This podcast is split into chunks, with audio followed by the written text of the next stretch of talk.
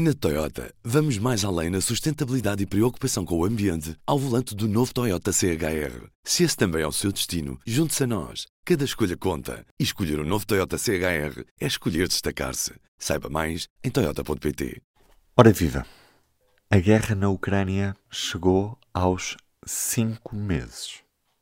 Cinco meses depois, Kiev não foi tomada, grande parte da Ucrânia continua sob controle das Forças Armadas do país e os habitantes, longe da linha da frente, habituaram-se a uma existência que só esporadicamente é sobressaltada. Ainda assim, a guerra está mesmo para durar e ninguém sabe quando e como poderá acabar. Antes de tudo, P24. O seu dia começa aqui. Começa aqui. Neste P24 ouvimos a jornalista Carolina Amado que durante estes cinco meses tem acompanhado ao minuto em público.pt tudo o que se está a passar na Ucrânia. Carolina, cinco meses é mesmo muito tempo num conflito, sabemos que se passaram imensas coisas. Em que estado é que a guerra está neste momento? A guerra, para que olhamos agora cinco meses depois, é muito diferente da guerra para que olhávamos um mês depois, para que olhávamos até em abril, em maio. Em maio acho que acho que foi o, o mês em que as coisas uh, a nossa perspectiva começou a mudar um bocadinho aí no final de maio. Neste momento, a Rússia controla quase um quinto do território da Ucrânia, principalmente a sul, um, sudeste e, e, e a leste. Portanto, isto inclui, claro, uh, Mariupol, inclui parte da, da região de Zaporizhia, inclui obviamente o Donbass, uh, Donetsk, Lugansk, além do, de parte da, da região de Kherson. Portanto, eu acho que já percebemos todos há muito tempo que uh, esta guerra não se resolve em semanas nem em meses, como se calhar inicialmente pensávamos, uh, e, de forma um bocadinho ingênua, um, independentemente também dos planos que Putin teria no início. O próprio Stoltenberg, o, o secretário-geral da NATO, uh, vem avisando quase desde o início que esta guerra é uma guerra que pode durar anos, uh, é provável que dure, porque a tendência é para que o ritmo dos combates também uh, abrande. Já, não, já não falamos daquela intensidade com que de combates, de ataques diários muito violentos e em todo o território com que falávamos no início da guerra. Agora uh, os combates estão concentrados ali no leste, em Kharkiv, no sul, e, o avanço da Rússia no território também se tornou muito mais lento. Uh, portanto, esta a guerra é, está neste momento bastante diferente do que aquilo que imaginávamos que ela seria. Uh, ora, Zelensky também tem dito que não vai abdicar de nenhuma parte da Ucrânia e que o povo ucraniano não, nem sequer o permitirá. Um, obviamente, porque é a questão de não premiar a, a Rússia pela, pela ocupação.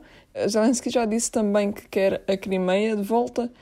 Uh, ora, a Rússia não vai chegar nunca a uma mesa de negociações e, e retirar as suas tropas da Crimeia ou dos lugares que, que ocupa agora, portanto, só se prevê um, um, uma guerra muito longa, infelizmente, até porque não existem negociações no horizonte, ainda por cima quando, quando a Rússia continua a quebrar a, a confiança não só da Ucrânia, de, de, toda a gente, da comunidade internacional, um, das Nações Unidas, como aconteceu agora com, com, com o ataque ao porto de, de Odessa. Carolina, pegamos por aí mesmo, é, porque nesta última semana tivemos o acordo entre a Turquia, a Ucrânia, a Rússia e as Nações Unidas que vai facilitar a exportação de cereais que, que se encontram retidos em território ucraniano mas com ataques como o que aconteceu no porto de Odessa depois de assinado este acordo, a Rússia deixa pouca margem de manobra para que se confie nela. Pois não, este acordo vale o que vale já poucas horas depois de ser assinado pelo por Lavrov, pelo ministro da, dos Negócios Estrangeiros russo, foi quebrado. Eh, portanto, a Rússia atacou o porto de, de Odessa, que era supostamente um dos que seria um, desbloqueados, libertados, atacou esse porto com, com mísseis de alta precisão. Portanto, o acordo não o vejo como, como uma mudança, como um, um avanço nas negociações, como a, a, o, o próprio Erdogan falava de, aliás, saudou, celebrou um, um, ambiente de paz e de amizade, foi assim que ele disse. Não me parece, ah, e provavelmente terá mudado de ideias horas depois também.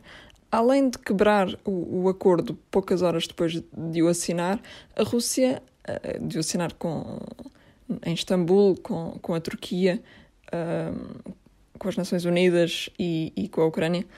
E, e o próprio António Guterres, secretário-geral das Nações Unidas, celebrou bastante este, este acordo e, e, o progresso feito à mesa de negociações, enfim, é, vale o que vale. E além de o quebrar, a, a Rússia logo depois eh, nega que, que tem alguma coisa a ver com esse ataque, um, nega-o ao Ministério da Defesa turco. Um, este ataque aconteceu logo no sábado, o acordo foi assinado na sexta-feira. Este domingo, um, Lavrov reafirmou o compromisso russo em, em, permitir as exportações de cereais e não referiu o, sequer o ataque a Odessa, portanto, a Rússia já mostrou e mostrou-nos uh, por várias vezes quando, quando prometeu abrir corredores humanitários uh, seguros para a passagem de civis uh, que estavam presos em cidades ocupadas, violou recorrentemente o, o cessar-fogo prometido. A Rússia já mostrou várias vezes que não é de confiança, que não, que não está com vontade de, de negociar neste momento. Esperemos para ver o que, o que faz a Rússia. Parece provável que continuemos a não poder confiar uh, no Kremlin. Uhum. É sempre difícil para qualquer analista, para qualquer jornalista, prever o, o decurso da, da guerra. Mas neste momento, o que é que se espera para o futuro deste conflito, Carolina? Portanto, resumindo, o que temos estado a dizer é, é, é longo, uh, vão continuar a aumentar uh, os ataques, as baixas civis, as baixas, uh, as perdas humanas dos dois lados, nas tropas ucranianas e russas, de pessoas que também não enfim, não terão nada um, a ver com esta guerra e com esta luta, enfim, não, não serão só soldados, já não, já não falamos só do, do exército propriamente dito russo, já há, há outras pessoas, um, outros cidadãos já mobilizados para combater, mesmo na Ucrânia já não falamos só do batalhão Azov, enfim, um, eh, vão continuar a aumentar uh, as perdas humanas e, e materiais tudo mais. Um, além disso, temos a questão dos referendos um, e perdas, uh, agora volto atrás, mas enfim, perdas culturais e muito importantes no, no próprio território ucraniano que vai sendo arrasado. Um, quanto aos referentes de que se tem falado e, e, que a Rússia já disse querer terminar ou ter resultados até, até ali, até segunda semana de setembro, uh, estes referendos serão para a anexação das áreas que atualmente ocupa, uh, portanto, ou seja, quase todo o Donbass, a Rússia está neste momento eh, num esforço, depois de, de um enorme esforço para, para dominar Lugansk, está agora num esforço para dominar Donetsk, o, o Donbass sempre foi o, o objetivo principal uh, e, e, portanto, vão certamente avançar referendos nessa região. Uh, Fala-se também de, de, referendos em, em Kherson, em, enfim, nos territórios também ocupados no sul. Esses referendos também valem o que valem. A Rússia pode controlar os resultados da forma que quiser, obviamente, e não, portanto, estes referendos não têm qualquer validade. A população que lá continua, a população ucraniana, continua ficar mais isolada. Na sexta-feira, a Rússia bloqueou o acesso ao Google em Donetsk e em Lugansk. Portanto, é, enfim, é, vamos ver nas próximas semanas, agora em agosto e setembro, um, como é que evolui esta questão dos referendos. Um, além disso, a Rússia também, ainda agora há pouco tempo, falou em expandir as suas ambições territoriais para lá do Donbass. Putin estará também neste momento convencido de que, e com a noção de que está a vencer de alguma forma, ou que pelo menos que a Ucrânia está enfraquecida, a isto junta-se que, que vai, há, um, há um óbvio cansaço da população nas nações ocidentais. a Ucrânia já não faz as manchetes que fazia em fevereiro, em fevereiro, enfim, mas em mesmo em fevereiro, quando se falava dessa, desse, desse escalar da tensão, um, mas enfim, é, é, evidente o, o cansaço que se começa a notar, também se vão agravando os efeitos e, e chegando, e começamos a senti-los, os efeitos de uma crise económica, energética, alimentar, vamos senti-los no inverno. Portanto, crises estas que são motivadas pela guerra.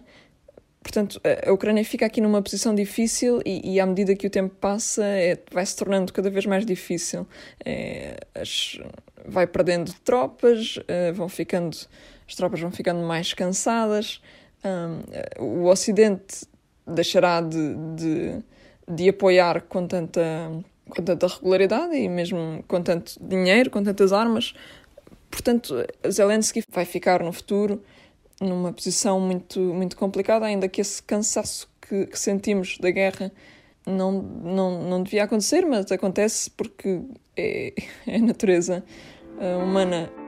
Obrigado, Carolina. Começámos a semana a olhar para a Ucrânia, mas temos ainda tempo para olhar para a primeira página do público desta segunda-feira, 25 de julho, dia em que trazemos para a manchete a exposição a empresas russas que agrava o buraco das seguradoras de Montepio, isto porque a degradação da Lusitânia Seguros e da Lusitânia Vida, que integram a cidade de Montepio Seguros, está a preocupar o supervisor do setor. A perda de capitais próprios já ia nos 160 milhões de euros até maio. Covid-19 Perspectivas para o Futuro, o ensaio de Manuel Carmo Gomes para ler nesta edição do Público, e também Pedro Pablo Pichardo, que conquistou o mundo, mas isso não lhe chega. Ouro português nos Mundiais de Atletismo nos Estados Unidos. Eu sou o Ruben Martins, do P24. É tudo por hoje. Tenham uma boa semana e até amanhã. O público fica no ouvido. Na Toyota, vamos mais além na sustentabilidade e preocupação com o ambiente ao volante do novo Toyota CHR. Se esse também é o seu destino, junte-se a nós. Cada escolha conta. E escolher o um novo Toyota CHR é escolher destacar-se. Saiba mais em Toyota.pt.